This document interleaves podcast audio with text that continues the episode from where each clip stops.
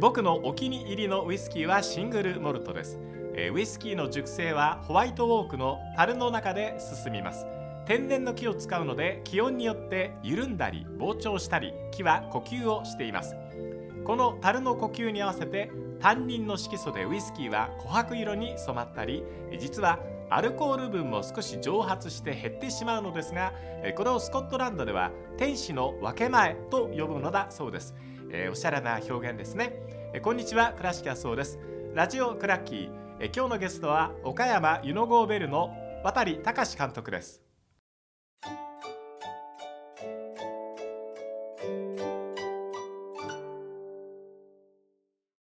渡さんよろしくお願いしますよろしくお願いします。はい、えー今日もお忙しい中お越しいただいてありがとうございますいえいえ、はいお呼びいただきまして、会えるだけで嬉しいです。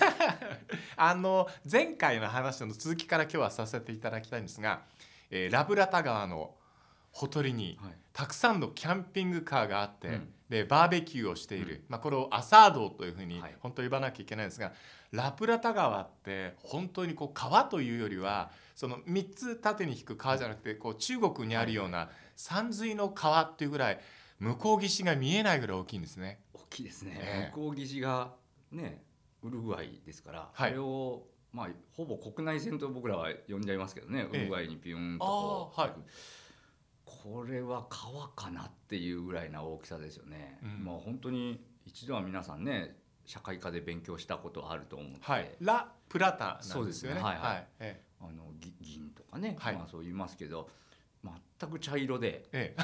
え そうですね。茶色でしきた。っとあれをちゃんとなんか大きな網でやったら多分見たことのない生物が多分取れるんじゃないかっていうのをいるでしょうね。ようなね、うんはい。でも本当ねそれがうん僕らも子供の頃になんかラプラタ川ラプラタ川ってね。でもあの以前日本の高校生のチームがねあの試合に来てくれて。でそこの先生がねあのまあ最後に渡君ここ連れて行ってくれるかなって僕タクシーで連れて行ってあげたんですよ、ええ、その時にこうやっぱりずっとこう眺めてね。そうでしょう。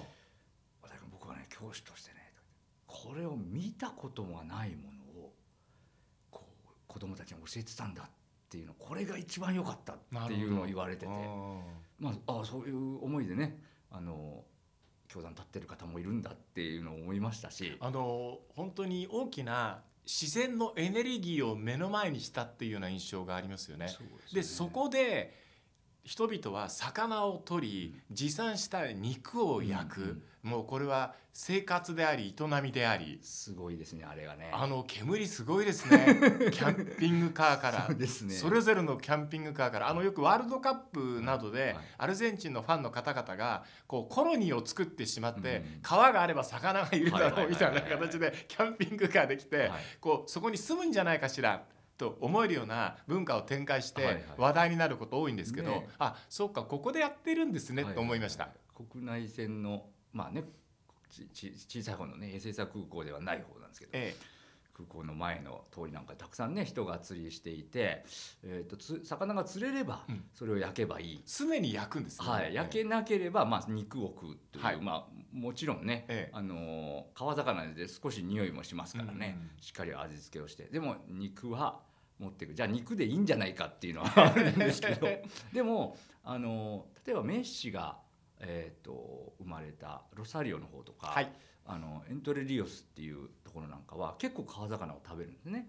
あのでも川魚やっぱり匂いがするから日本とはちょっと一風違った、うん。あの食べ方といいますかね、や焼いた上にピザのようなチーズやトマトやいろんなものを乗っけて焼くっていうような、へはい、えでマラドーナさんも釣り好きでよくコリエンテスとかに行って釣ってるあのドラドというねあドラドね、はい、が釣れるんですよ。あつ森に出てくる魚ですね。はい、ええ。もう本当あれも釣ってね、あのー金の魚？はいはいそうです、はいえ幻なんて言われてますけど、はい。割とあのうんそうですねパラグアイの国境とかあの辺はよく釣れるんですけどまあええ。引きの強い強烈なあの釣りファンにとってはねすごい楽しみな。なんかマラドーナさん主役でなんか釣りバカ日誌とか撮ったら面白かったのにねっ面白かてったでしょうね。思いましたね。うん。マラナさんもテニスが好きボクシングが好き釣りが好きな方でね。え釣り番組やったら面白かったでしょう痛かったですよね。はい。えーで、えっと、肉の話もしたいんですけど、まあ、向こうはゴールキーパーのことをこうグアルダメタとか、うんうんまあ、門番はいはいはい。みたいな言い方するんですけど、はいは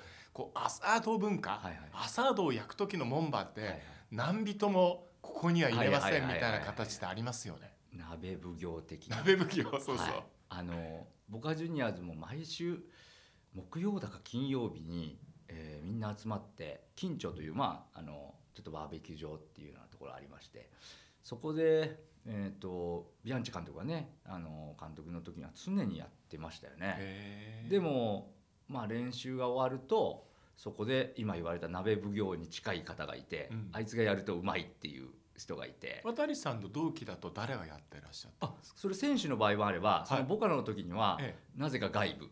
外部からやんですか？わざわざ。専門家を、はい。あで美味しい肉を練習が終わって、えーそこでそうですねアボンダンシーとかみんないるんですけど。ーアボンダンシールはい、でもそれが木曜日かな？だから木曜日まではあのお酒も飲む選手がいるので、そこでワインを飲んだり、えご飯を食べたりまあ本当にプロサッカー選手と言ってももうめちゃめちゃ切り詰めてるわけじゃなくて、うん。でもそっからはやめようねみたいなのがあってちゃんとそれがコンセントレーションあコンセントラシオンっていうんですけどね、はい集中合宿の時にはもうお酒も飲まないでパスタを食べてあの試合する。それまではこう最後の団らんといいますか、うん。肉を食ってってはい。いう、ここれからこう炭水化物にしていくんですけど。そうですね、はい。あのでもそのかまどを使った焼肉焼肉って言ってもかなり分厚い肉のものとか、はい。チョリソーとか、、はい。ろんな部位をはい。アルゼンチンでは焼いて食べるんですけど遠赤外線と、はい。それから岩塩はい。これだけで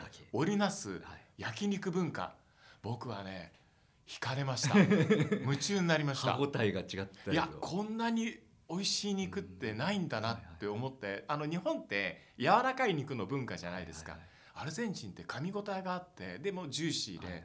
焼き方にこだわりがあるっていうのはなるほど納得うん。というような、あのバラエティーに富んだ部位を順番に食べていったりとかこのなんていうんですか楽しさこう一つの文化ですね、やっぱりね。はい。はいはいそうですね。あのやっぱりそこの土地にあった食べ方さっき言ったように、あの申し訳ないんですけど日本の川魚が食べれるえーとは違ってねあのアルゼンチンのちょっと匂いのする、うん。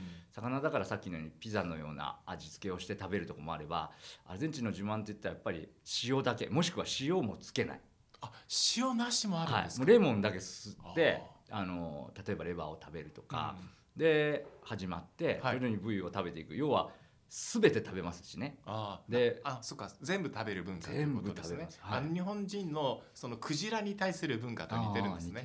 捨てるところがない、はい、うん。本当にでまあ田舎で僕は地方にレンタル移籍したことがあってそこではコンクエロっていう皮付きです、あなるほどね。もう要は処理してない。もう切ったまま昔のガウチョあの本当にはいはい遊牧の方々がやってたそのまま。えでやっぱ美味しいんですよ。皮とかあのちょっと匂いが毛が残ってたりするとするんですけど分がちょっと焼けたりしてね、はい、でも、はい。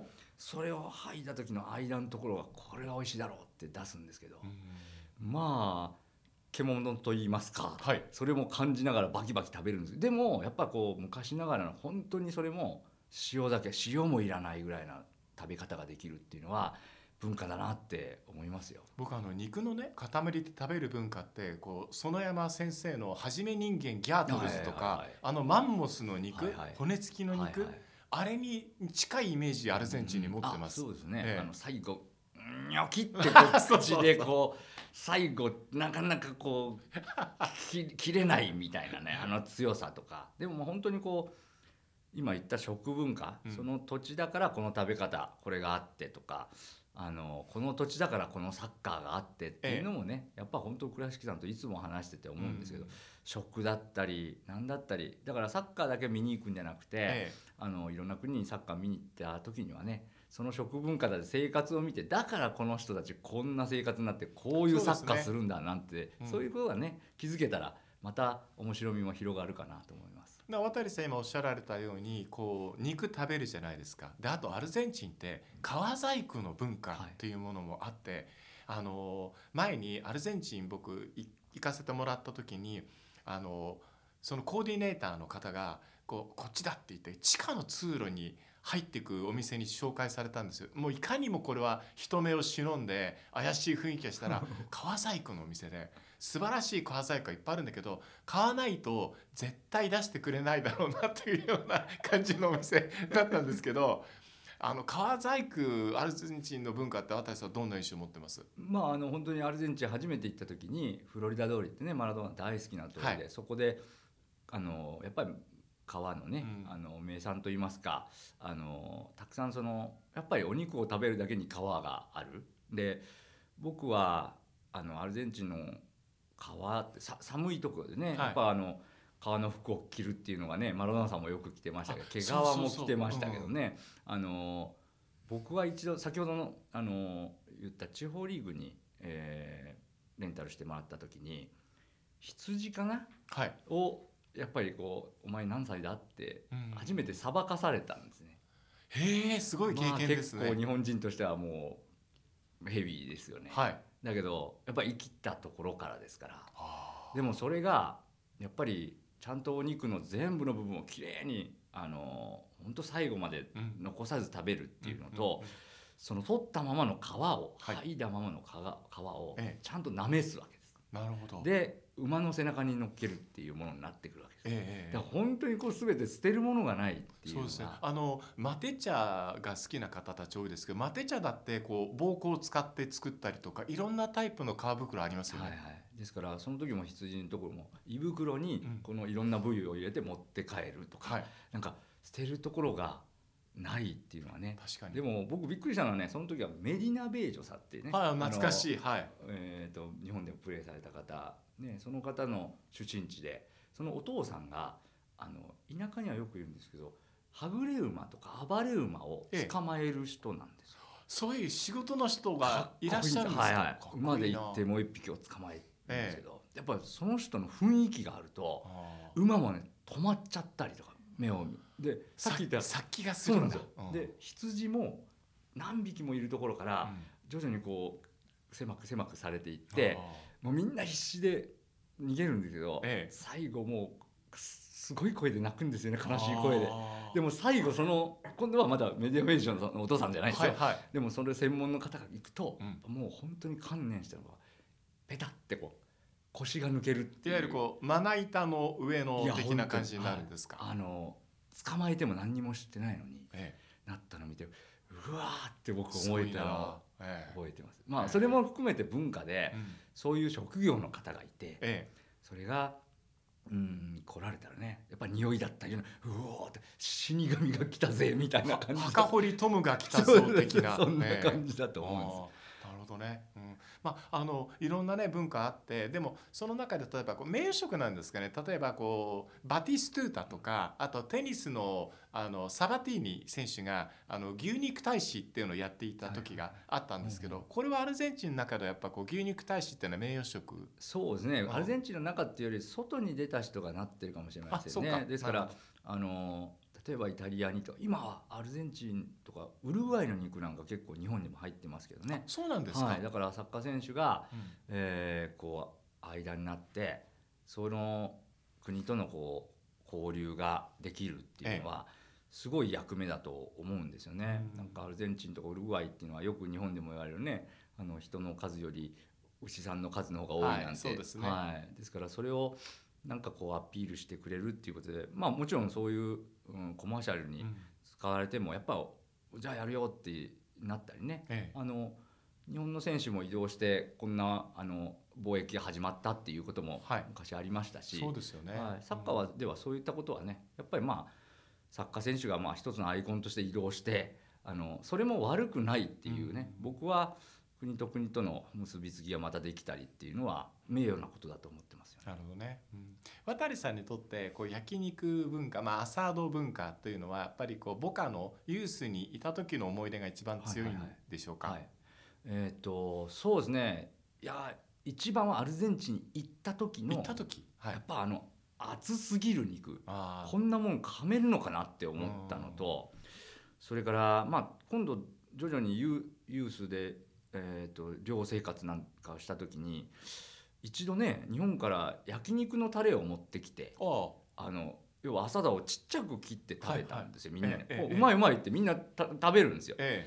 だけどやっぱり、うん、塩だけでもいいよなみたいな話になって、えだからやっぱり日本は日本の文化といいますか、うん。日本の和牛はさっき言った朝戸にすると美味しくないかもしれないです。なるほど。だけどすき焼きとか、うん。あんなものにしたら抜群なわけじゃないですか。そうですね。だからアルゼンチンの朝戸に使うお肉をうん。すき焼きにするとどどんな硬いんだろうとか。ええ。だからやっぱりその場その場での一番美味しい食べ方がそうですね、ねでもね僕やっぱ思ったんですがこれはアルゼンチンに行かないとなかなか食べられないと思いました。あのマンチェスターに行った時に、はい。テベスがまだいてでテベスが好きだったアルゼンチン料理の店でガウイショってあったんですよ、はいでそこに行ってあのあここでアサードに再会できると思って頼んでみたら普通のヒレステーキでした、はいはい。ええ。いやヒレステーキじゃないんですよね。じゃない。んですようん。で要は厚いでだから厚みのある肉だからそれは似てるんですよ見た目に、はい。でも倉敷さんがさ一番初めに言ったように朝ドと違うのは例えばアメリカのステーキってこう強火でガーってこう、はいはいはい。ちょっと中の生焼けイタリア人も、ねうんあの美味しい焦げ目がつくよね、はい。ええでなくてアルゼンチンで朝から昼までなそゆっくりゆっくりこう火を入れていってそれがうまい人がさっき言った鍋奉行なうそわけでこがだから遠赤外線の魔術師なんですよね。そうなんですよね。そういやちょっと間違えるとカスカスになっちゃうし。そう。あれがフゴソってこうなんていうかねあの中がじわんとこう味も出る頃合いのいいとこをやってあの鍋奉行うまいんですよ。本当そうなんですよね、はい、で必ずやるのが最後「ウナプラウソパラアサドール」っていうその皆さん称えるんだそうです拍手お願いしますみたいなねあ作ってくれた人に朝ドする人作る人で朝ドールはいはいなんですね、でもうそれをして「ああよかったね」みたいな。なるほどね、楽しい話ですね。はい、え今日ラプラタ川の食文化についてお話伺いました。渡隆さんでした。ありがとうございました。ありがとうございました。